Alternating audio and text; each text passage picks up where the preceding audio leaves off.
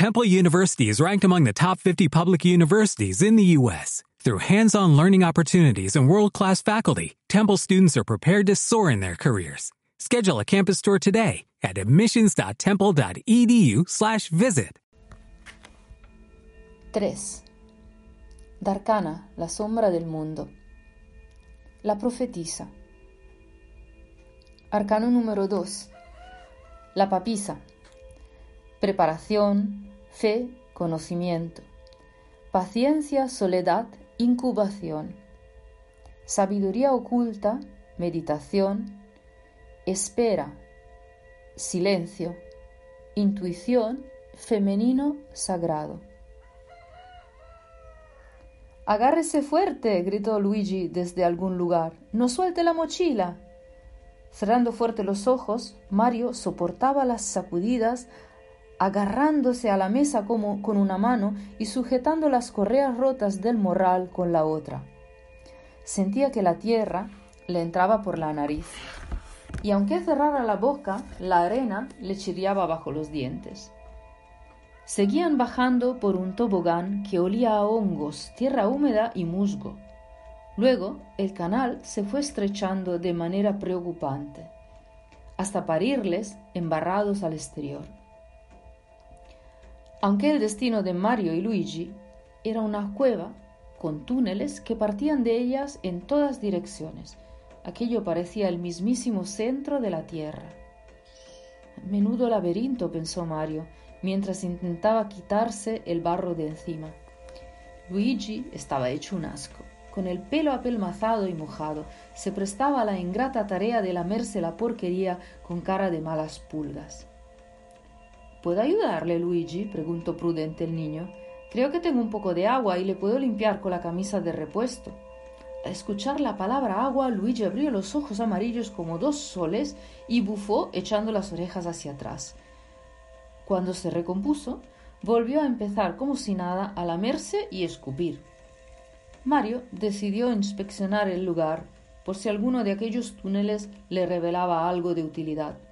Notó que de la mayoría salía un hedor a podredumbre, solo dos de ellos olían a aire fresco, mientras Luigi completaba la limpieza de su rabo con cierto esmero. Oiga, Luigi, Mm, ¿Podríamos movernos? Verá, mi ropa también está mojada y estoy empezando a destemplarme, rogó el niño. Creo que hay que ir por uno de estos dos túneles. Luigi le devolvió la mirada sin contestar y se levantó estirando primero las patas delanteras y luego las de atrás. Entonces se encaminó hacia los túneles que el niño indicaba.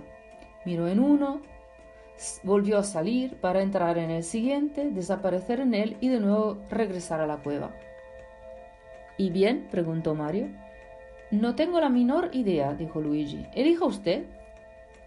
Ya tiritando, Mario eligió el más luminoso, donde también se escuchaba el sonido del agua en la lejanía. Si hay agua, es que hay una salida, pensó. Entonces, encogiéndose de hombro, el niño señaló con la cabeza hacia ese túnel y ambos empezaron a recorrerlo. Las raíces sobresalían de la bóveda como dedos en búsqueda de una presa. Las paredes de la roca brillaban por la humedad y para alegría de Mario la temperatura fue aumentando. El suelo empezó a subir, primero de manera suave, luego con escalones de roca resbaladizas que les dieron bastante faena. El frío ya era historia, y el niño estaba ahora empapado de sudor. Luigi le seguía con aire resignado y muy, muy poco entusiasmado. A Mario se le ocurrió ofrecerle llevarlo en la mochila, pero ni en sueños se lo propuso, dado, dado que la expresión malhumorada de su acompañante no parecía variar. Al cabo de una hora de escalada, el aire empezó a traer consigo una brisa fresca y el sonido de una cascada llegó hasta ellos. Mario aceleró el paso, seguido a desgana por un sombrío Luigi. Minutos más tarde salieron a la superficie, a orillas de un gran lago cristalino situado dentro de una profunda garganta. Frente a la salida, a unos veinte metros de ellos, caía una cascada que protegía con un velo la entrada a otra gruta. Luigi emitió un gemido. ¿Qué le pasa, Luigi? ¿Nos hemos equivocado de camino? No, no, no, es por aquí, solo que verá el agua. Claro, a los gatos no les gusta el agua, pero yo le puedo transformar. Querido colega, me temo que usted no puede hacer mucho por mí. Verá, cuando Magus me pidió que representara el símbolo del fuego, de bastos, fue por mi naturaleza. Yo soy de bastos, bastos, fuego. Quiero decir que lo siento, Mario, pero es imposible que le acompañe a través del agua, declaró angustiado. A Mario se le pusieron los pelos de punta. De repente sintió un tal desamparo que empezó a hacer pucheros, pero Luigi fue inamovible. Muy a su pesar, debería seguirlo solo. Regresaré a la cueva por si hay otro camino por los túneles malolientes, dijo Luigi. Usted alcance a nado la cascada y siga la senda que continúa bajo ella. La persona que le recibirá es la que nos dirá cómo tenemos que seguir en nuestra aventura. No tema, Mario, de una manera u otra yo le alcanzaré. Pero Luigi, esos túneles apestan a muerte, dijo Mario preocupado. No es nada. Y por eso que los gatos tenemos siete vidas. Si le hubiera sido posible, Luigi le habría sonreído. Mas le miró con su neutra cara de gato restregándose en sus pantorrillas con la cabeza. Entonces Luigi emprendió el camino de vuelta durante eh, túnel abajo, como una sombra más en la oscuridad. Mario se quedó un rato mirando el agujero del que había salido y que acababa de tragarse el único amigo que tenía en Arcana. Luego se quitó los zapatos, la ropa y empezó a sumergirse en las gélidas aguas del lago. El niño caminaba de puntillas hacia la cascada, cargando el equipaje sobre su cabeza. Pero pronto el agua le cubrió y Mario tuvo que proceder con pequeños saltos y los brazos tendidos en el aire hasta llegar a las grandes rocas de debajo de la cascada. Mario abrazó la mochila para, para, proteger los naipes, atravesó la cortina de agua y se introdujo en la nueva cueva. Para sorpresa de Mario, esta era bastante chata y pequeña. En su centro, como una capilla, las raíces de un enorme árbol se erguían hacia la bóveda, perforando las rocas y perdiéndose a la vista. El niño se acercó a la catedral de poderosas y retorcidas raíces. El aire era mucho más cálido cerca de ellas, cosa muy grata después del chapuzón en las frías aguas del lago. A un metro de las raíces era como estar frente a un secador. Mario aprovechó para tender la ropa mojada y constatar el daño que pudieran haber sufrido las cartas y la plantita. Por suerte, el envoltorio del tarot, aunque mojado por fuera, protegió los naipes que seguían intactos. Mario aspiró la fragancia de la maga que las cartas aún conservaba, como la echaba de menos, y a Oscar también. Por primera vez, el niño logró llorar su pérdida desnudo y solo entre las raíces de un árbol invisible dentro de una gruta perdida en un mundo de fantasía.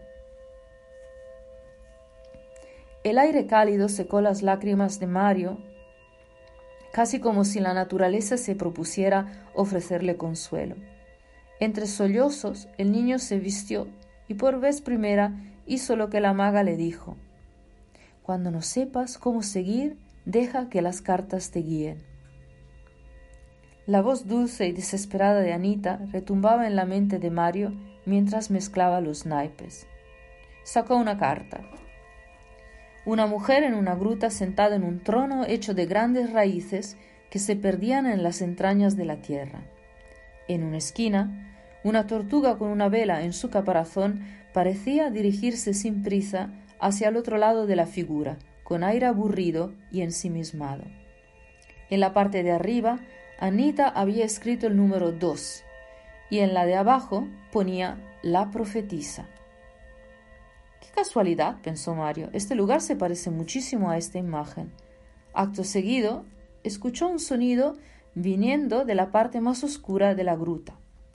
El niño se puso de pie, alerta. El viento cálido cesó. Había ahora un silencio espeso y negro como alquitrán, Mario no movía músculo ni casi respiraba para averiguar el origen de aquel sonido, pero ahora ya no oía nada. Volvió a sentarse y mezcló el tarot para distraerse. Sacó otra carta. De nuevo el número dos, pero ahora la tortuga estaba en la otra esquina del naipe. Se había movido. Mario, sin darse cuenta, dejó caer la carta y al recogerla se encontró frente a frente con una enorme tortuga que llevaba una vela en el centro de su caparazón. ¿Tienes fuego? preguntó la tortuga. Esto yo no, no, no, no sé, no creo, balbuceó, empezando a rebuscar en el morral. Encontró cerillas, pero estaban mojadas. No te preocupes, me sé el camino de memoria, sígueme y llegaremos sin problemas, contestó la tortuga. ¿Pero a dónde vamos? ¡Qué niño más aburrido! Vamos a ver la profetisa, ya que la acabas de llamar. La tortuga muy lentamente emprendió su marcha hacia la pared más próxima de la cueva, con Mario detrás de ella.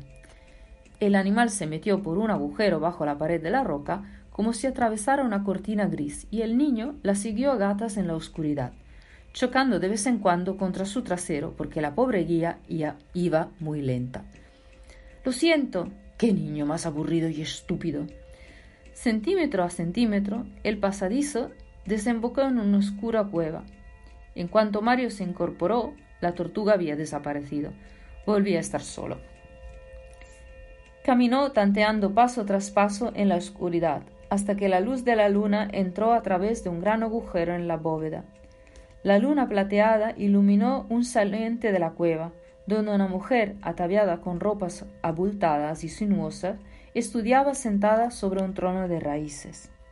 Detrás de ella una serpiente gigante alumbraba, con su cola terminada en bombilla, el libro que la mujer tenía en su regazo. Cuando la luz de la luna inundó el lugar, la mujer levantó la mirada de su trabajo, encontrándose con los ojos del niño, que la observaba cauteloso. Ella sonrió. Se acercó sin dudar, seguro de que no tenía nada de temer de aquella señora. A medida que subía hacia la plataforma de la roca, la luz de la luna iluminaba la cueva con mayor fuerza, atrayendo así las aguas subterráneas. Fuentes ufanas brotaron del, del, suelo y de las paredes, creando una gran piscina en el suelo. Recordando la poca simpatía que le tenía Luigi al agua, Mario entendió la razón de su desaparición. Detrás del trono, donde estaba sentada la dama, había una biblioteca inmensa, donde millones de libros y pergaminos se perdían por pasillos oscuros de estanterías. Siempre con señas, la mujer le indicó a Mario que se sentara frente a ella. Al principio el niño buscó confundido algo en donde hacerlo, ya que no había mobiliario y el suelo estaba húmedo y barroso, cuando de la nada reapareció la tortuga con andar lento y silencioso. Aquí, niño aburrido, saca la vela y siéntate en mi caparazón. Pero haz el favor de no moverte mucho, por lo menos, dijo el animal. Mario subió ahorcada sobre la gran tortuga, sujetando contra el pecho el morral y el trozo de vela, mirando expectante hacia la dama. Lo que veía era tan parecida a la carta del tarot que solo faltaba que apareciera el rótulo bajo los pies de la mujer. ¿Es usted la profetisa? preguntó Mario casi sin darse cuenta. Avergonzado por ser tan directo, el niño buscó el tarot en su morral para apoyar su pregunta con la prueba tangible de la lámina pintada por Anita. En ese momento la luz de la luna empezó a velarse, retirándose junto a las aguas en simbiosis con el satélite. La luna pasó de llena a nueva en cuestión de un par de minutos y Mario no tuvo tiempo de encontrar lo que buscaba. Levantó la mirada hacia la mujer y la vio envuelta en un halo de pálida luz. Alumbrados por la tenue luz proyectada por la bombilla de la cola, la cola de la serpiente, los pasillos de la inmensa biblioteca de la profetisa se parecían ahora a las raíces pintadas en el tarot de Anita. Mario dedujo que la maga debió de retratar la profetisa a media luz, ya que según lo que podía observar, faltaban en el naipe muchos detalles. si dibujaras tú la carta, pequeño humano, quizás aparecerías también sentado sobre mi tortuga, dijo la mujer leyendo en la mente de Mario. Las cosas pueden ser muy diferentes, como las fases de la luna, o cambiantes, como las aguas o como el tiempo.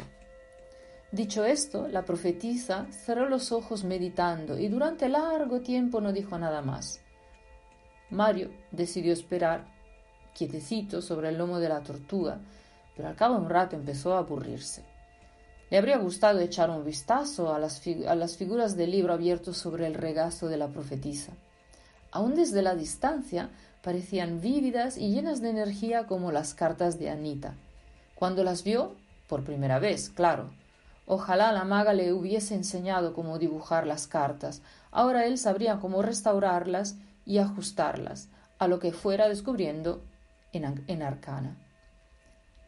La profetisa abrió los ojos y una sonrisa satisfecha iluminó su rostro. Como todo niño, Mario demostraba tener aún intacto el don de la intuición y de la imaginación, y no le sería difícil hacer que él entendiera su misión. Lo único que necesitaba era mantener su curiosidad a raya.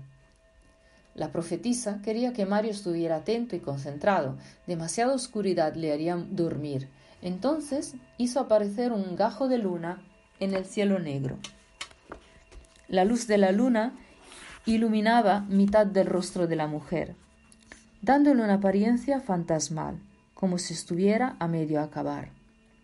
En efecto, un efecto parecido al aspecto que tenían las cartas de Anita y que ahora presentaba en toda Arcana. Por segunda vez el niño tuvo la intuición de que esta sería su tarea, la de dibujar nuevamente los colores y lo que faltaba en papel. Pero claro, él no tenía ni papel ni, ni colores. Una media luna se dibujó en los labios de la profetisa, que con lentitud primero y entusiasmo en un segundo tiempo empezó a aplaudir. Mario miró a su alrededor en caso se hubiera perdido algo, hasta que entendió que la mujer debía de estar al tanto de lo que se le acababa de pasar por la cabeza. Disculpe, señora, Magus de Arcana, no sé si le conoce, me dijo que usted me diría qué misión debo cumplir y cómo puedo ayudar a mi amiga Anita. ¿Sabe usted a lo que me refiero, no? preguntó Mario. Yo soy las aguas en las que se gestan todas las cosas y la memoria que las contiene todas, contestó la profetisa, cerrando los ojos otra vez. Señora, oiga, señora. María empezaba a estar cansado de tanto misterio. Eh, ¿Podría usted decirme qué tengo que hacer? Señora, ¿me oye? ¡Qué niño tan grosero! dijo la tortuga. ¿No ves lo que te está mostrando en el libro que tiene en su regazo? En efecto, con un pequeño saltito el niño bajó del lomo de la tortuga para acercarse al trono de la profetisa y ver el libro. El largo y delgado índice níveo de la mujer indicaba una figura, un dibujo de colores brillantes donde una doncella embarazada reposaba recostada a un manzano, sosteniendo en su vientre un envoltorio que asomaba, del que asomaba el tallo de una plantita. Mario, raudo, sacó el morral de la planta de Anita y, eh, y la colocó sobre los dedos de la profetisa para que pudiera sostenerla. La mujer suspiró hondo y un halo de vaho salió de su boca, y poco a poco toda ella se descubrió de escarcha. Aunque estaba tiritando, el niño se quedó esperando junto al trono. Al cabo de una eternidad, la profetisa, ahora pálida como un muerto, abrió sus ojos dorados mirando a Mario y amagando una sonrisa. El intercambio temporal ha sido sellado. La criatura duerme ahora en el vientre de su madre a la espera de tiempos mejores. Ese tiempo se lo regalarás tú, Mario, mientras te quedas en Arcana. El bebé de Anita tomará de ti el tiempo suficiente para poder estar a salvo y nacer. Mientras estés en nosotros, con nosotros, tú deberás crecer el doble de rápido que en tu tiempo humano. Pero no te preocupes, ni te darás cuenta. Acto seguido le acarició el pelo. Mario no estaba muy seguro de lo que debía hacer. Para ser honestos, no se había enterado de nada de lo que le había dicho la mujer. Por lo tanto, se centró en preguntar acerca del tema que le apremiaba mayormente, es decir, cómo restaurar las cartas. ¿Cartas? ¿Qué cartas? dijo la mujer frunciendo el ceño. Estas, contestó Mario mostrándole los naipes ya un poco exasperado. Era como si la profetisa se hiciera la tonta con él y no le quisiera decir las cosas claras. Estaba a punto de montar en cólera. Arcanos, dijo. No son cartas, somos nosotros, dijo tocándose el corazón. Luego sonrió alargando un brazo hacia el niño para ayudarle a subir a su lado en el trono, bajo la serpiente que hacía de lámpara. Los arcanos se dibujan con la atención. ¿Ves mi lámina? Y está un poco más clara. Está más clara de las demás porque ahora tú me viste. Ya sabes que tengo un carácter determinado. Viste mi cueva, conociste a mi amiga la tortuga, continuó. Tu memoria grabará cada detalle de este momento y luego tú lo podrás recolectar. A medida que lo recuerdes y lo medites, el arcano se volverá más preciso y vívido. Entonces los arcanos de Anita están desgastados porque ella se está olvidando de vosotros, preguntó Mario. ¡Qué niño más distraído! Te lo acaba de explicar. Se trata de enfocar la atención, dijo la tortuga a los pies del trono. Pero si yo estoy prestando atención, protestó, protestó Mario. Qué niño más creído y egocéntrico. Tú sí, pero Anita tiene su atención puesta en otro lugar, en el bebé, en su dolor, en la sombra, ladró la, la tortuga. La profetisa sonrió a Mario y levantó los ojos al cielo como para subrayar el carácter cascarrabias de la tortuga. Luego volvió a explicarle cómo meditar y recolectar la información de su memoria, ya que no eran sólo los recuerdos grabados por los sentidos los que contaban eran los sentimientos del dibujante los que permitían al arcano dibujarse por sí mismo. Trabajaron largo tiempo con la lámina correspondiente a la profetisa y también esbozaron el trabajo con el arcano de El Mago.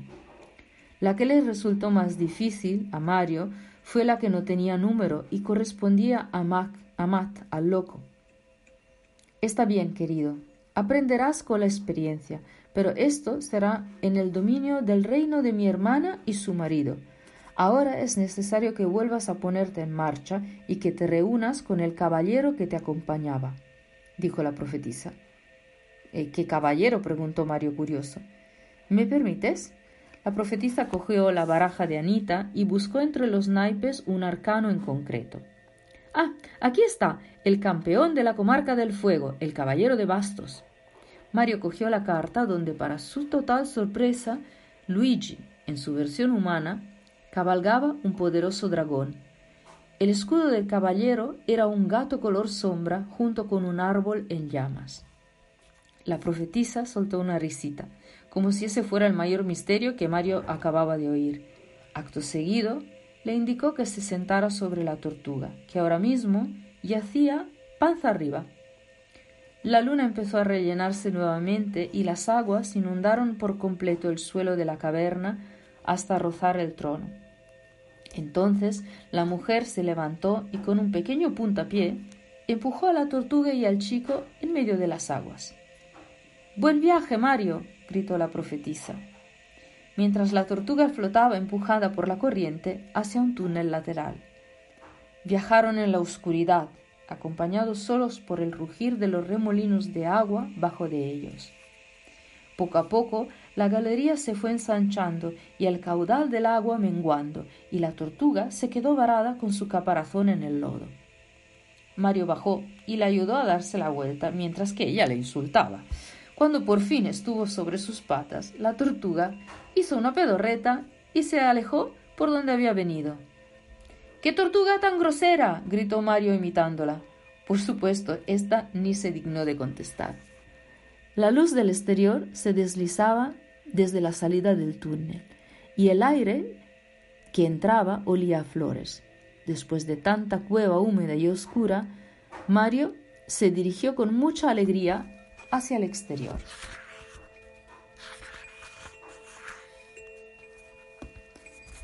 El cenicero rebosaba de colillas. y Diego se afanaba escribiendo a toda velocidad la historia de Mario en una libreta, que entre sus manazas parecía de broma.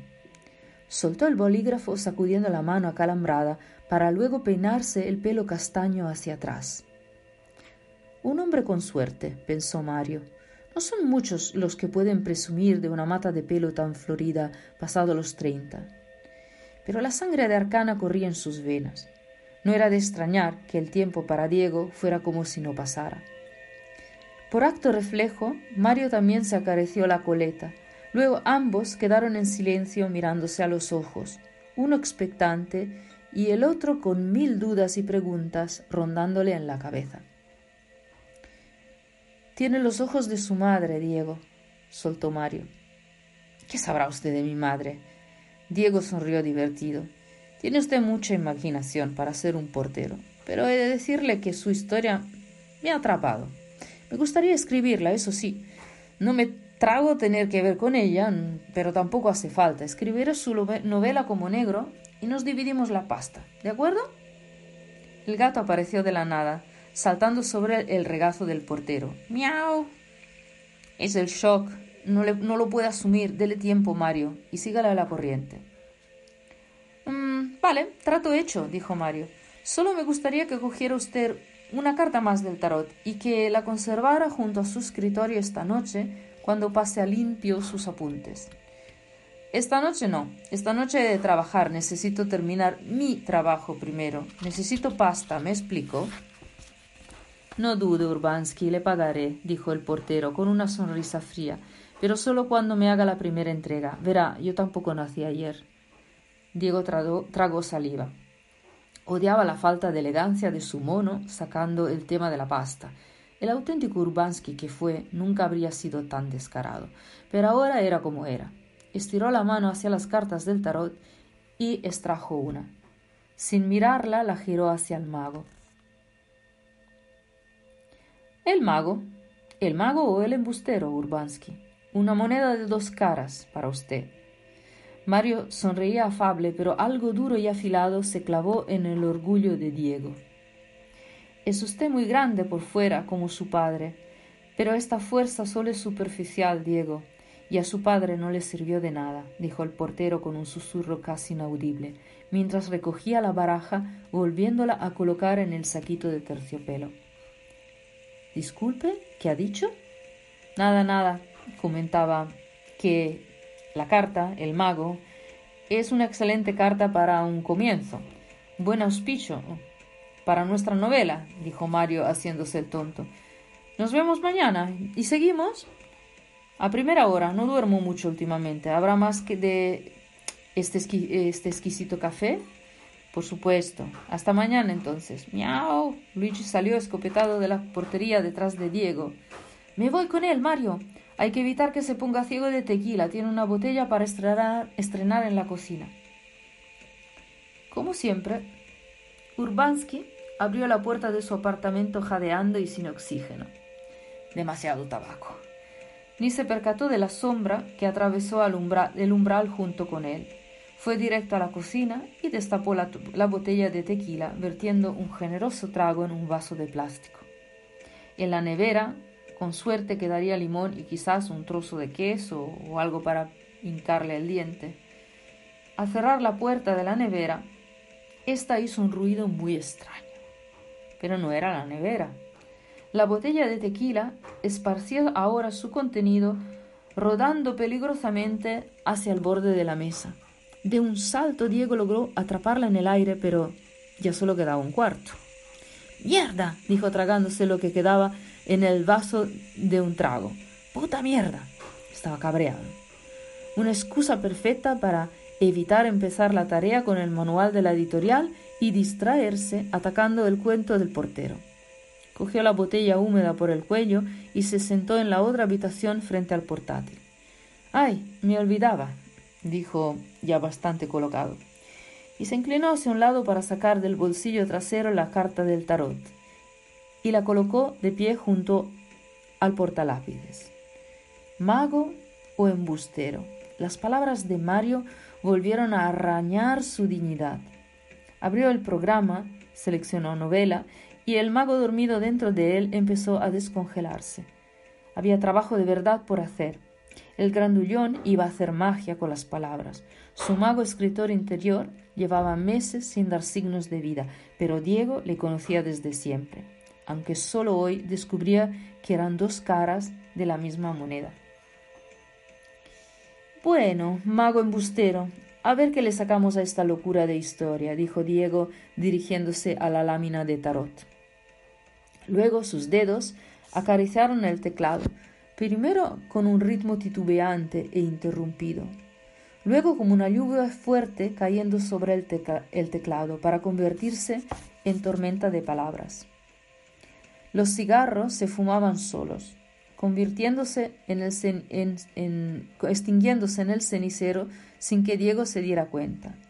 La habitación se había quedado a oscuras y la luz de la pantalla del ordenador atrapaba ahora el hombre en un duelo de negro sobre blanco.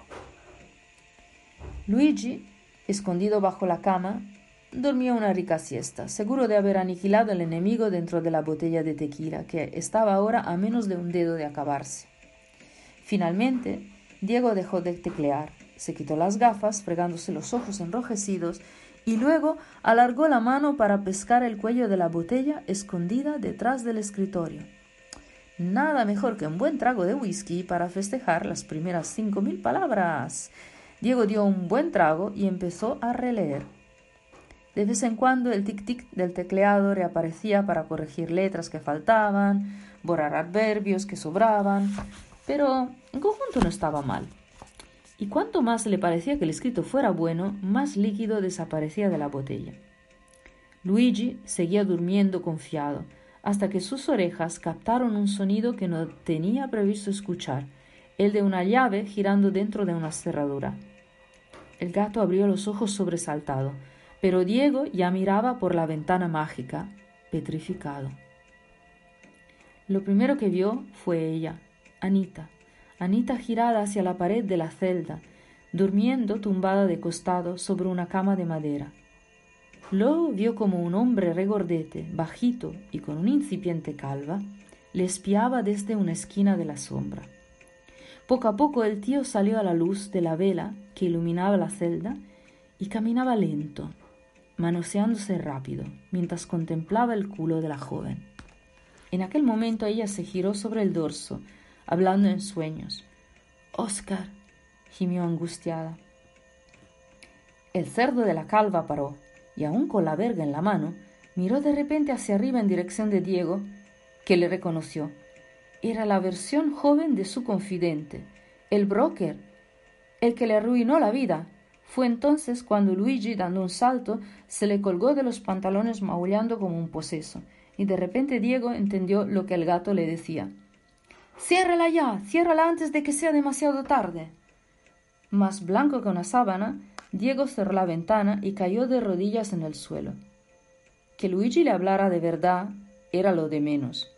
No podía explicarse cómo, pero estaba seguro de que la mujer en la ventana era Anita y que el tío asqueroso, el broker, también era el mismo Fine del relato de Mario. Lo peor es que él recordaba la celda. La conocía desde las entrañas de su madre, allí congelado y suspendido como un deseo o una corazonada en la punta de la lengua que aún no logras expresar. Urbansky estalló en sollozos. Lloró una pena antigua que ni siquiera era la suya, sino la de su madre. Lloró por ella, por Oscar, por el recuerdo de su padre grabado dentro de sus células, como la fotocopia fantasma del amor. Mientras Luigi paseaba nervioso con las orejas hacia atrás y lanzando bufidos a diestro y siniestro, muy molesto consigo mismo y muy consciente de que Fine no tardaría mucho tiempo en empezar a rastrearles, pensó y yo durmiendo, estúpido, estúpido gato viejo. Deme la llave, Urbansky, ordenó el gato. No te preocupes, gato, ya no va a ocurrir. Para mí esta noche no se han acabado los experimentos.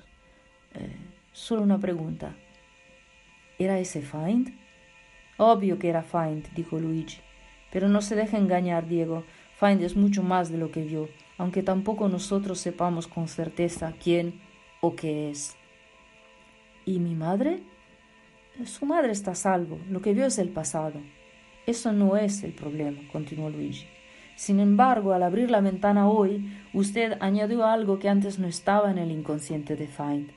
Ojalá nunca se dé cuenta, nunca se dé cuenta de que usted existe. Bajemos, quiero ver a Mario, dijo Diego. Mejor quédese conmigo. En caso de que Find sea capaz de recolectar, será mucho mejor que usted y Mario no estén juntos esta noche, dijo Luigi. Siéntese, por favor, y míreme a los ojos. Diego obedeció y Luigi apoyó sus patitas sobre su pecho. Empezó a amasar, ronroneando hipnótico. Sus pupilas se ensancharon como túneles negros y Urbansky se dejó guiar como un cordero por los recuerdos del gato. Waiting on a tax return? Hopefully it ends up in your hands. Fraudulent tax returns due to identity theft increased by 30% in 2023. If you're in a bind this tax season, LifeLock can help. Our U.S.-based restoration specialists are experts dedicated to helping solve your identity theft issues. And all LifeLock plans are backed by the Million Dollar Protection Package. So we'll reimburse you up to the limits of your plan if you lose money due to identity theft. Help protect your information this tax season with LifeLock. Save up to 25% your first year at LifeLock.com slash aware.